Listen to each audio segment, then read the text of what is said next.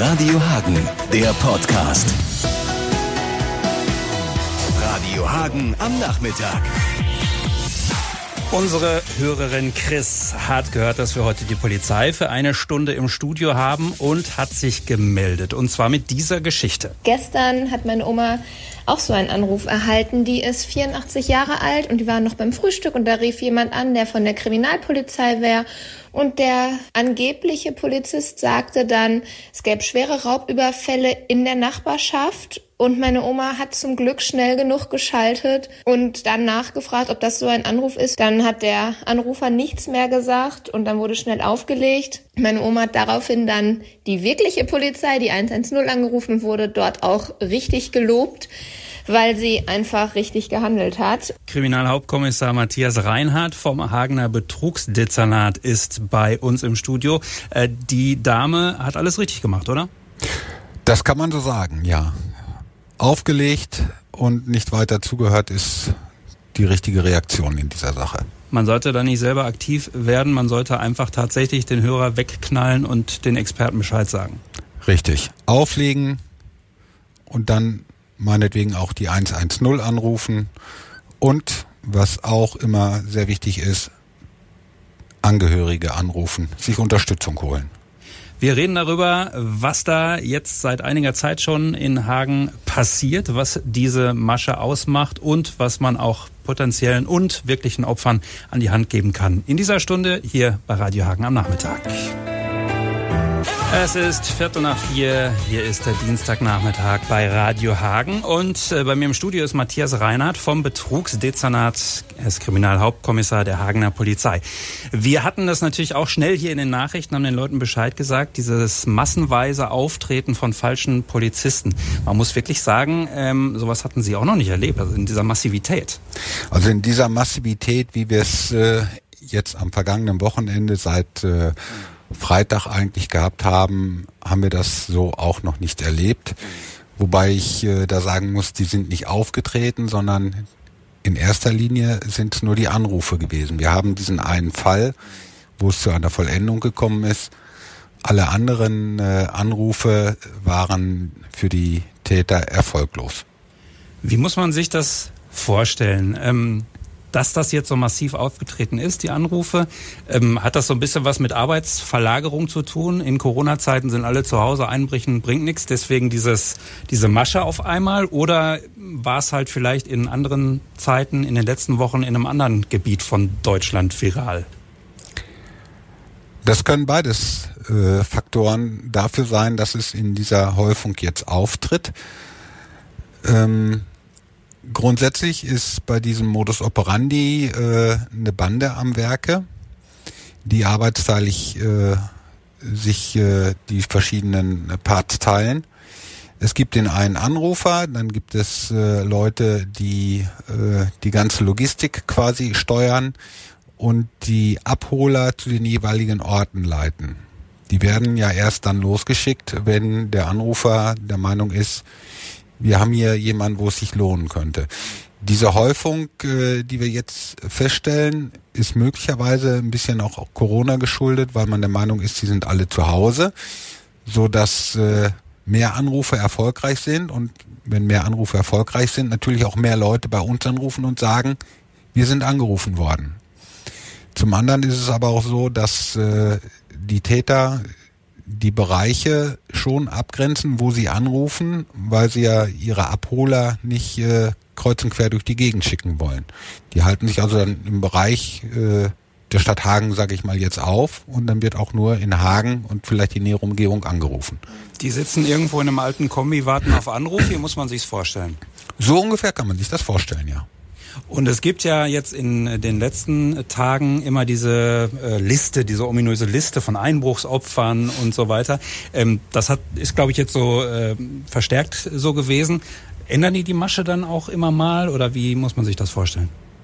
Also die übliche Masche, die uns so bekannt ist, ist eigentlich, äh, dass angeblich Einbrecher festgenommen worden sind, zwei einer oder zwei wären noch flüchtig, die würde man noch suchen, aber bei der festgenommenen Person oder bei einer der festgenommenen Personen habe man eine Liste gefunden, wo halt eben auch der Name draufsteht. Das ist der Einsteiger, um die Person so ein bisschen unter Druck zu setzen und die werden dann auch weiter unter Druck gesetzt.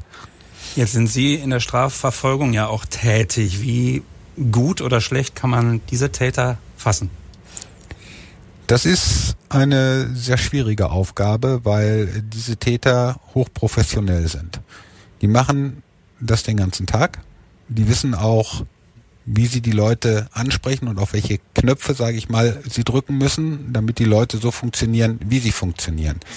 Dazu sind die Täter auch exzellent technisch ausgestattet. Die Anrufe werden äh, verschleiert äh, dadurch, dass die Täter das sogenannte Call-ID-Spoofing benutzen. Das heißt, sie sind in der Lage, die angezeigte Rufnummer, die beim Angerufenen angezeigte Rufnummer, beliebig zu verändern. Und das ist längst nicht mehr die 110, haben wir gerade schon darüber gesprochen, war so in der Anfangszeit, glaube ich, so der Fall, um da Vertrauen zu erwecken. Wahrscheinlich mittlerweile ist das irgendeine Nummer, die man nicht zuordnen kann und dann ist ein Betrüger am anderen Ende. Wir reden weiter darüber, was man auch dagegen tun kann und das noch in dieser Stunde hier bei Radio Hagen. Dienstagnachmittag, hier ist Radio Hagen. Bei mir immer noch Matthias Reinhardt von der Hagener Polizei vom Betrugsdezernat. Wir hatten jetzt letztens einen Facebook-Kommentar unter diesem ja, Aufruf, passt auf, da ist was in Gange. Und da meinte einer, naja, sollte man doch einfach mal auf die Täter eingehen und so nach dem Motto, die zu sich nach Hause kommen lassen und dann hätte man sie ja. Ich glaube, der dringende Appell von Ihrer Seite ist auch Eigeninitiative, schlechte Idee. Äh, die Polizei muss da auf jeden Fall involviert sein. Das ist richtig, äh, wenn äh, die Angerufenen einen Weg finden, zeitgleich uns über eine zweite Leitung äh, zu informieren, sind wir natürlich sehr daran interessiert, auch vor Ort zu sein, wenn der Abholer kommt. Auf gar keinen Fall sollte man versuchen, ohne uns anzurufen, den Abholer dingfest zu. Äh, wahrscheinlich ist mit denen nicht wirklich zu spaßen. Die haben im Zweifel vielleicht auch nicht so viel zu verlieren, kann man das sagen? Man weiß nie, wie die Leute darauf reagieren, wenn sie auf einmal festgehalten werden sollen. Und da sollte man besser nicht ausprobieren. Wir gucken gleich auf aktuelle Nachrichten, gleich hier in fünf Minuten bei Radio Hagen. Radio Hagen am Nachmittag. Ja, und ich wollte noch mal ganz kurz zur wirklich unmittelbaren Reaktion, wenn man angerufen worden ist, mit Matthias Reinhardt sprechen. Also, wir haben es auch gerade noch mal in den Nachrichten gehört, wirklich auflegen und dann das nächste Gespräch ist die 110. Ja, auflegen, die 110 anrufen. Wenn Sie sich nicht sicher sind, können Sie auch Angehörige benachrichtigen oder die Nachbarn. Wenn Sie einen Angehörigen benachrichtigen, haben Sie dann so auch die Möglichkeit, über unseren Internetauftritt, die Internetwache, sogar online eine Strafanzeige zu erstatten. Das sind alles die Möglichkeiten, die es gibt. Und wir gucken gleich auch mal darauf, was das mit Opfern macht. Oder auch mit welchen, die eben nicht Opfer geworden sind, weil sie richtig reagiert haben. Trotzdem ist es ein Schreckmoment. All das in der nächsten halben Stunde hier bei Radio.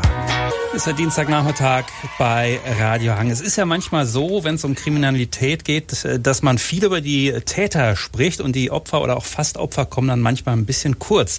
Äh, wir hören jetzt noch mal kurz bei Chris rein. Die hat uns am Anfang ja schon die Geschichte ihrer Oma erzählt. Die sollte ja Opfer werden. Jetzt im Nachhinein ist ihr das Ganze sehr mulmig und sie hofft einfach, dass ihr das nicht nochmal passiert, weil sie sagt auch, man hört das im Radio, aber man denkt nicht, dass einem das selber passiert. Zum Glück hat sie wirklich schnell geschaltet und es ist vor allem nichts Schlimmeres passiert. Also wir konnten die beiden jetzt wieder beruhigen. Die sind, wie gesagt, 84 und fast 92. Das ist dann schon immer Aufregung für so ältere Menschen. Thomas Roth ist Experte für Prävention und Opferschutz bei der Hagener Polizei. Ja, es ist eine Belastung natürlich, wenn man Opfer wird, aber auch, wenn man da noch äh, gerade richtig reagiert hat. Trotzdem ist es natürlich ein Schockmoment. Ja, die Geschädigten verstehen in diesem Zusammenhang sehr häufig die Welt nicht mehr.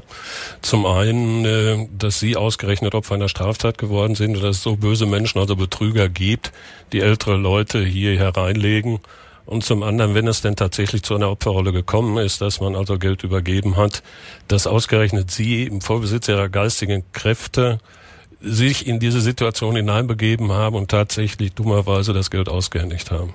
Bevor wir da jetzt äh, mit der Nase rümpfen oder mit den Augen rollen, die Täter, die machen das so gut, rufen einen dann im Zweifel vielleicht später abends an oder so. Ähm, also man soll sich nichts vormachen. Die können das schon gut und im Zweifel geht man denen auf den Leim.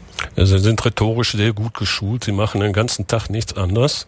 Und äh, bei gewissen Vorfällen, die wir zur Kenntnis genommen haben, waren die Anrufe abends gegen zehn. Und wenn man dann eigentlich sich auf die Schlafphase vorbereitet hat, den Abend ausklingen möchte und dann von solchen Telefonaten heimgesucht wird, dann ist man schon mal schwer auf der Spur und nicht so richtig handlungsfähig. Ansonsten machen Sie ja auch viele Termine, beraten die Bürger, wie man die richtigen Fenster äh, kauft und wie man das Haus sicher macht. Eigentlich ist es wahrscheinlich immer mehr, immer wichtiger in Ihrer Arbeit auch, dass man eben auch die sozusagen virtuellen äh, Schranken und das virtuelle Gebäude sicher macht? Ja, wir versuchen das Ganze durch Vorträge vorzubereiten, zu sensibilisieren, aufzuklären in verschiedensten Institutionen, von angefangen Vereinen, Kirchengruppen, äh, Hausfrauenbund oder Industrievertretungen oder so etwas. Wir versuchen da aufzutreten und den Bürger zu sensibilisieren und über die Begehungsweisen zu informieren. Wir hatten ja die spontane Idee in der letzten Woche auch, dass man einfach sagt, äh, ruft einfach mal alle an, die so 80 plus sind und sensibilisiert die. Ist das auch eine gute Idee? Ja, das werden sie wohl nicht schaffen. Dafür gibt es zu viele ältere Menschen, die in dieser Generation sich befinden, am dritten oder am vierten Lebensabschnitt. Äh, das kriegt man so nicht geregelt. Zwölf Minuten bis fünf, der Dienstagnachmittag hier bei Radio Hagen und wir reden mit den Experten der Hagener Polizei. Es geht um die massenweise falsch auftretenden, am Telefon befindlichen Polizisten, die uns ja Wertsachen und ganz viel Geld aus der Tasche luchsen wollen. Thomas Roth, wir haben gerade schon darüber gesprochen. Es ist wirklich, ja, fast wahrscheinlich vergleichbar mit einem Einbruch in die Wohnung von der Gefühlslage her. Ähm, Opfer äh, sind da natürlich, ja, erstmal äh, vom Stuhl gestoßen. Ja, wenn man das so sagen darf, sind sie schwer aus der Spur. Sie sind also belastet von dem Ereignis, einmal, dass der finanzielle Verlust eingetreten ist und belastet von dem Ereignis, dass sie selber Opfer einer Straftat geworden sind, obwohl sie doch im Vollbesitz ihrer geistigen Kräfte eigentlich gedacht haben, das kann mir nie passieren, das geht einfach nicht. Solche Wunden sind ja nicht so leicht zu heilen, macht man keinen Gips drum, aber es gibt viele Möglichkeiten. Es gibt ein Netzwerk. Ja, es gibt Netzwerke, unter anderem bei der Polizei. Meine Dienststelle der Kriminalprävention Opferschutz ist der Opferschutz also anhängig. Wir machen das nicht selber. Wir sind keine ausgebildeten Fachleute, aber wir gehen ins Netzwerk. Wir sprechen mit dem Weißen Ring, einer Opferhilfsorganisation und vermitteln auch zu denen weiter.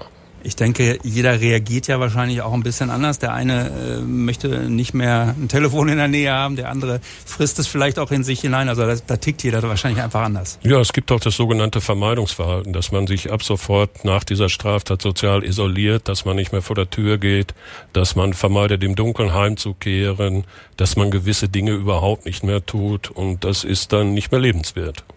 Die Hagener Polizei ist da ansprechbar für alle Eventualitäten, wenn es ganz akut äh, am Telefon klingelt und ein Falscher dran ist oder wenn es auch passiert ist. Äh, die Chris, die hält uns ja schon den ganzen, äh, die ganze Stunde in Atem und die will auch noch was loswerden. Vielen Dank, dass ihr die Leute aufklärt und jetzt da nochmal die Leute wach macht zusammen mit der Polizei, weil alte Leute, die glauben halt leider auch sehr viel schönes Schlusswort, denke ich. Vielen Dank, Thomas Roth, Matthias Reinhardt von der Hagener Polizei.